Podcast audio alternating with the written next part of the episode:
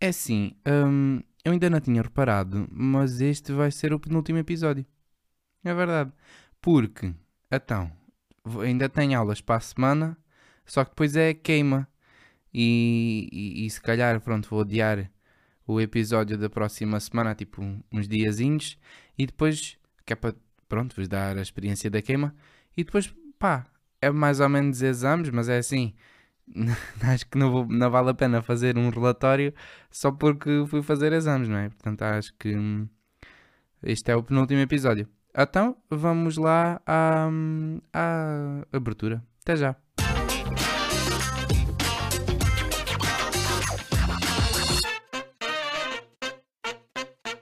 Pronto, então hum, esta semana começa no domingo, eu vim de carro hum, e, e, infelizmente entornei o feijão com couve que a minha avó me mandou, mas não entornei todo, né? Aquilo foi só um caldezinho foi para fora, né? Mas fiquei com a maior parte, salvei, salvei. E pronto, basicamente foi isto no domingo, pois também já cheguei tarde. Na segunda-feira levei o computador pela primeira vez.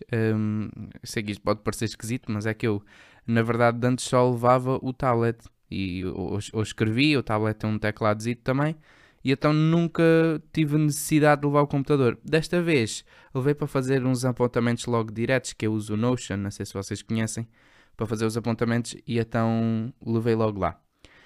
Uh, críticas, olhem, acho que aquilo treme muito porque uh, aquilo é no anfiteatro que tem aquelas cadeiras que têm as mesas, como é que se chama? Não sei, é aquelas mesas, aquelas mesinhas que estão de lado que vocês viram e fica só ali de um lado. Primeiro, não há pacanhotes, essa, essa é já a primeira crítica. Segundo, aquilo treme muito quando uma pessoa está a teclar, se calhar porque o portátil também é pesado, mas pronto. Uh, entretanto, almocei feijão com couve, ou o que sobrava dele, e pá, aí devo dizer que soube-me para a vida, porque eu era aquelas coisas de ah, não gosto de feijão com couve, e assim, provavelmente era aquela mania, mania de puto, você já, ai, verdes, não quer comer verdes. Um, mas até, olha, gostei, gostei bastante de comer o feijão com couve. Uh, no mesmo dia tive a segunda aula de canto, já, já me inscrevi na, na escola de fado e pá, estou a gostar daquilo. Tenho um trabalho de casa para ir fazer, que ainda não fiz. Um, e passamos para terça-feira. Ora, terça-feira tive uma apresentação. Vocês uh, do trabalho de grupo sabem aquelas apresentações que vocês não dão nada por aquilo, porque sabem ou que não estão assim tão bem preparados ou que não sabem assim tão bem a matéria e então vão já com aquela coisa: ah, também não vou ter grande nota, não sei o porque é que me vou estar a esforçar. Pronto, só que uma pessoa foi lá para apresentar na mesma, ainda por cima estamos em trabalho de grupo, não podemos desmorecer. Um, e pá, correu muito melhor do que aquilo que eu estava à espera. Também, provavelmente porque as expectativas estavam baixas, é que o trabalho correu melhor, né? Provavelmente tem a ver com isso. Um, mas pronto, continuando. À tarde não me apeteceu sair de casa, pá, porque estava muito calor. O problema do verão é que não me apetece andar aí ao sol. Vocês perdoem-me, pessoas que gostam mais do verão, mas eu prefiro mil vezes o inverno. Porque, epá, andar aí ao sol, não, esquece, esquece. Há, há coisas que estão de matar uma pessoa. E então, assisti um, online às aulas e pronto, foi esta a minha tarde. Entretanto, vi o filme do Batman, porque ainda não tinha visto, não sei se vocês já viram. Um, e foi um filme interessante. Epá, é muito grande, mas uh, epá, dá, dá para ver. Dá para ver, é, é um, uma boa noite de entretenimento.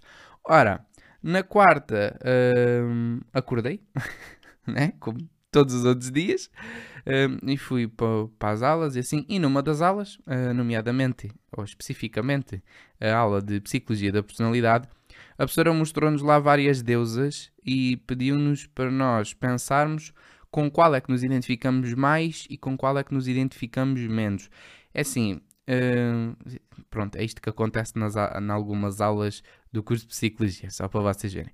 Um, e então, eu pus que me identificava mais com a Afrodite e pá, com que me identificava menos era tão pouco que eu nem me lembro o nome dela. Mas pronto, uh, foi assim. E pronto, depois cada deusa tinha o seu significado. Por exemplo, se identificaram mais com esta, quer dizer que se calhar são mais sociais ou valorizam mais a parentalidade ou essas coisas todas.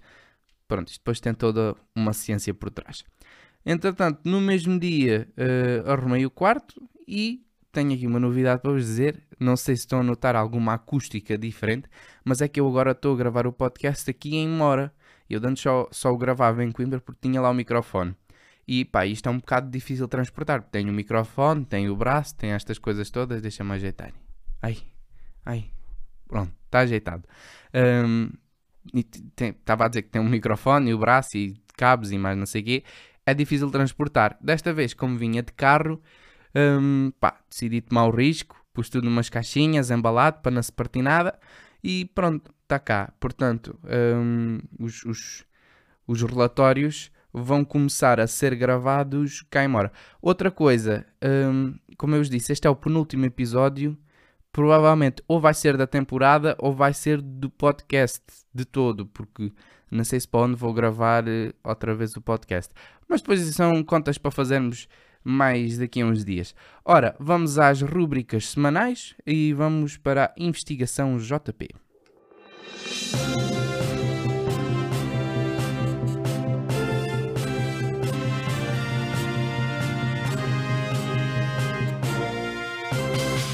Ora, como sempre na investigação JP, espero que vocês estejam a contar com as perguntas mais úteis da sociedade.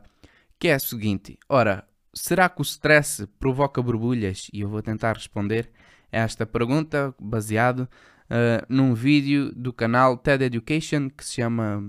Pronto, será que o stress provoca borbulhas? É exatamente isso. Bom, uh, primeiro, o stress precisamos de definir, né? digamos que é uma, uma resposta biológica genérica a um perigo possível. Ou seja, é um, é um estado de tensão emocional e mental um, que resulta de circunstâncias muito exigentes ou perigosas. Por exemplo, um, antigamente, isto vem toda uma evolução histórica por trás, o stress levava os homens das cavernas a lutar para comer, não é? Ou, ou fugir de um predador para viver, né? Vinha daqueles dentes de sabre que eram assim animais pré-históricos e assim, tal, tal. Pronto. Mas continuando. Um, então, há umas hormonas do stress específicas que percorrem o, o, o corpo e, e, fornecem tanto mais energia como mais oxigênio. O facto de fornecerem mais oxigênio faz com que tenhamos um, mais, mais energia, não é? Que é para, para nós conseguirmos ou fugir do perigo ou enfrentá-lo e lutar pela vida. Só que nos dias de hoje nós não estamos sujeitos a esta resposta, que, que em inglês se chama fight ou flight, né? de lutar, fugir. Ou seja, nós no trânsito, não é? ou a fazer um exame, ou qualquer outra situação mais complicada, um, nós, em vez de exteriorizarmos, né? interiorizamos o stress e acumulamos. Um, e será, como, será que isso pode ou não fazer borbulhas? Bem, uh, então, na nossa pele há umas glândulazinhas que são as glândulas sebáceas que produzem óleos que são chamados, o óleo que é chamado sebo, né? por isso é que é glândulas sebáceas produzem sebo. Ora, quando há sebo em grande quantidade, estes óleos podem obstruir, inchar, inflamar os poros da pele e prendem lá dentro bactérias, que são as bactérias da acne, um, e pronto, elas encontram ali um ambiente propicíssimo, não sei se é assim que se diz, mas encontram ali um ambiente muito favorável à sua procriação, ou seja, as bactérias começam a reproduzir-se. Depois, pá, pode ainda haver aqui a influência do sistema nervoso ou não, e é isso que vamos responder, e temos as nossas maravilhosas borbulhas. Então, uh, como é que o stress acontece? Vocês certamente já ouviram falar ou não, quando passaram para o secundário ou assim, ouviram falar de uma estrutura do cérebro que controla as hormonas do corpo que, é, hum, que se chama hipotálamo. Não sei se conhecem. Pronto. O hipotálamo liberta uma hormona muito gira chamada corticotropina. Eu devo de me enganar nestes nomes, mas pronto. Basicamente não precisam de saber estas complicações todas, mas basta saber em sequência. Ou seja, hipotálamo produz a corticotropina, que entretanto vai estimular a glândula pituitária e daí é libertada a hormona a hormona não, a hormona adrenocorticotrófica. Um, pá, também não um, é um nome muito complicado. Continuando, depois esta um, hormona adrenocorticotrófica vai estimular os rins, mas não é bem os rins, é um, um facto interessante, é? Como é que o stress vem dos rins? Bem, é daquelas glândulas que estão por cima dos rins, que são assim meio branca, brancas, que são as glândulas, as glândulas, eu estou todo enganado hoje, não sei o que é que está a passar, são as glândulas suprarrenais, pronto, e, e aí é que se liberta o cortisol, que é o hormônio responsável pelo stress, ou seja, desta sequência toda, para os mais aficionados, já, se calhar já sabem, ou ficam contentes de saber isto, mas para quem é muito leigo nestas coisas, basta saberem que o cortisol é libertado pelas glândulas suprarrenais que estão no rim. E é. Pronto, basicamente é o cortisol que é o responsável por, por, por, nos dar o stress, que nos dá aquela tal energia. Ora, até pode ser útil quando nós temos de fugir ou tomar ações de grande coragem e força e essas coisas. Hum, mas quando nós estamos sentados, por exemplo, um, ela acumula-se no corpo e afeta muito a nossa saúde global. Como por exemplo, ora, aumenta a inflamação do corpo, suprime o sistema imunitário, o que nos torna mais suscetíveis a infecções, né? E ainda aumenta a produção de óleos na pele. E é aqui é que entra o fator-chave. Ora, todas estas condições combinadas um, são ideais para formar uma borbulhinha ou outra. Ou seja, a resposta é sim, o stress pode sim formar borbulhas. E agora, alegrem-se ou entristeçam-se dependendo dos vossos níveis de testosterona. Os homens, biologicamente falando, claro, uh, têm mais testosterona, ou seja, um, e esta é uma hormona que, que, que já por si promove a oleosidade da pele. Portanto, a pele das pessoas do sexo masculino já é naturalmente oleosa, ou seja, mais a esta a acumulação de óleos causado, causados por stress, né? E, e temos o ambiente perfeito para as bactérias prosperarem e formarem estas borbulhinhas. Então, o que é que pode... vocês perguntam? Ah, Zé, mas eu gosto muito de estressada, ou estressada e não sei o quê, não, não queria ter borbulhas, né? Como é que eu faço? Ora, então, o senhor doutor, que ainda não sou doutor, mas vou responder, que é assim, o que é que vocês podem fazer para ter menos borbulhas derivadas ao stress, se vocês forem muito estressados ou assim? É assim, eh, as, as situações de ansiedade e de stress não podem ser evitadas, mas podem ser enfrentadas ou podemos mudar o panorama. Por exemplo, se estiverem num carro e estiverem estressados por causa do trânsito, ponham uma música ou rádio que gostam para ver se conseguem relaxar ou não. Se estiverem num exame, pá, concentrem-se em fazê-lo, dar o vosso melhor, mesmo que não estejam assim tão bem preparados. Epá, é estes os, os conselhos que eu vos dou. Agora, tenham cuidado, não, não formem isto o ciclo, porque, por exemplo, um, ficam estressados com algum, com algum assunto, depois ganham borbulhas, ficam estressados por ganhar borbulhas e formam aqui um ciclo infinito. Não façam isso, está bem? Vá. Agora, vamos para o momento psicologia. Ora então, no momento de psicologia desta semana vamos falar do teste Myers-Briggs, que é um teste de personalidade, não sei, vocês já devem conhecer, porque é aqueles testes que é dos testes mais famosos que as pessoas fazem na internet, que é aquele das 16 personalidades, tem IFNP ou EFNP e essas coisas todas. Um, é um teste muito utilizado na, em empresas, não é? Para segmentar pessoas, né? com, com quem é que elas mais se identificam e para fazer grupos de trabalho e assim. Bom, uh, o teste de Myers-Briggs baseia-se, não sei se estou a dizer isto bem, Myers-Briggs, mas deve ser.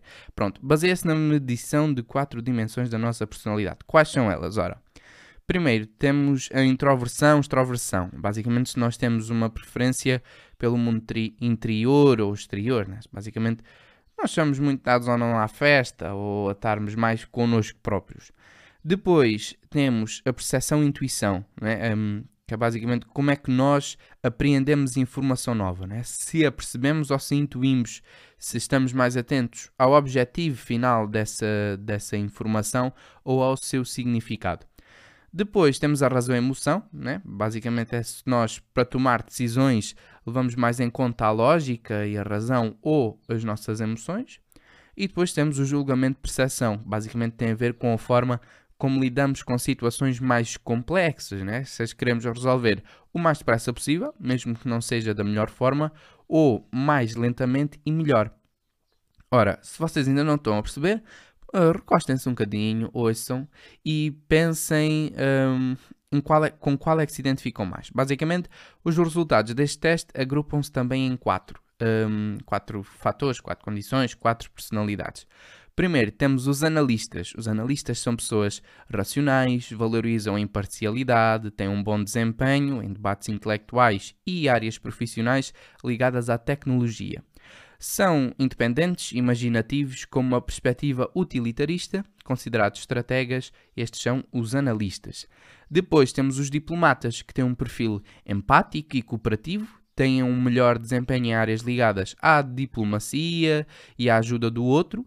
Um, podem também ter dificuldades em tomar decisões complexas, porque às vezes um, preferem tomar uma decisão que agrada a maioria em vez da decisão que seja a mais necessária. Pronto, estes são os diplomatas.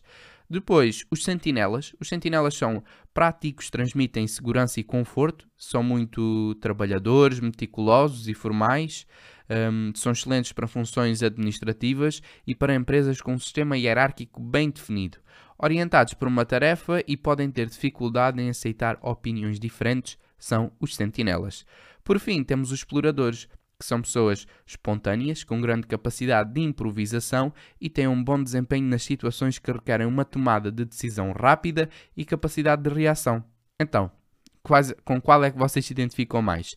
Com os analistas, diplomatas, sentinelas ou exploradores? Um, pá, se quiserem responder aí nos comentários, eu pessoalmente não sei com quem é que me identifico, um, mas pronto. Está no momento de psicologia, vamos à pessoa da semana.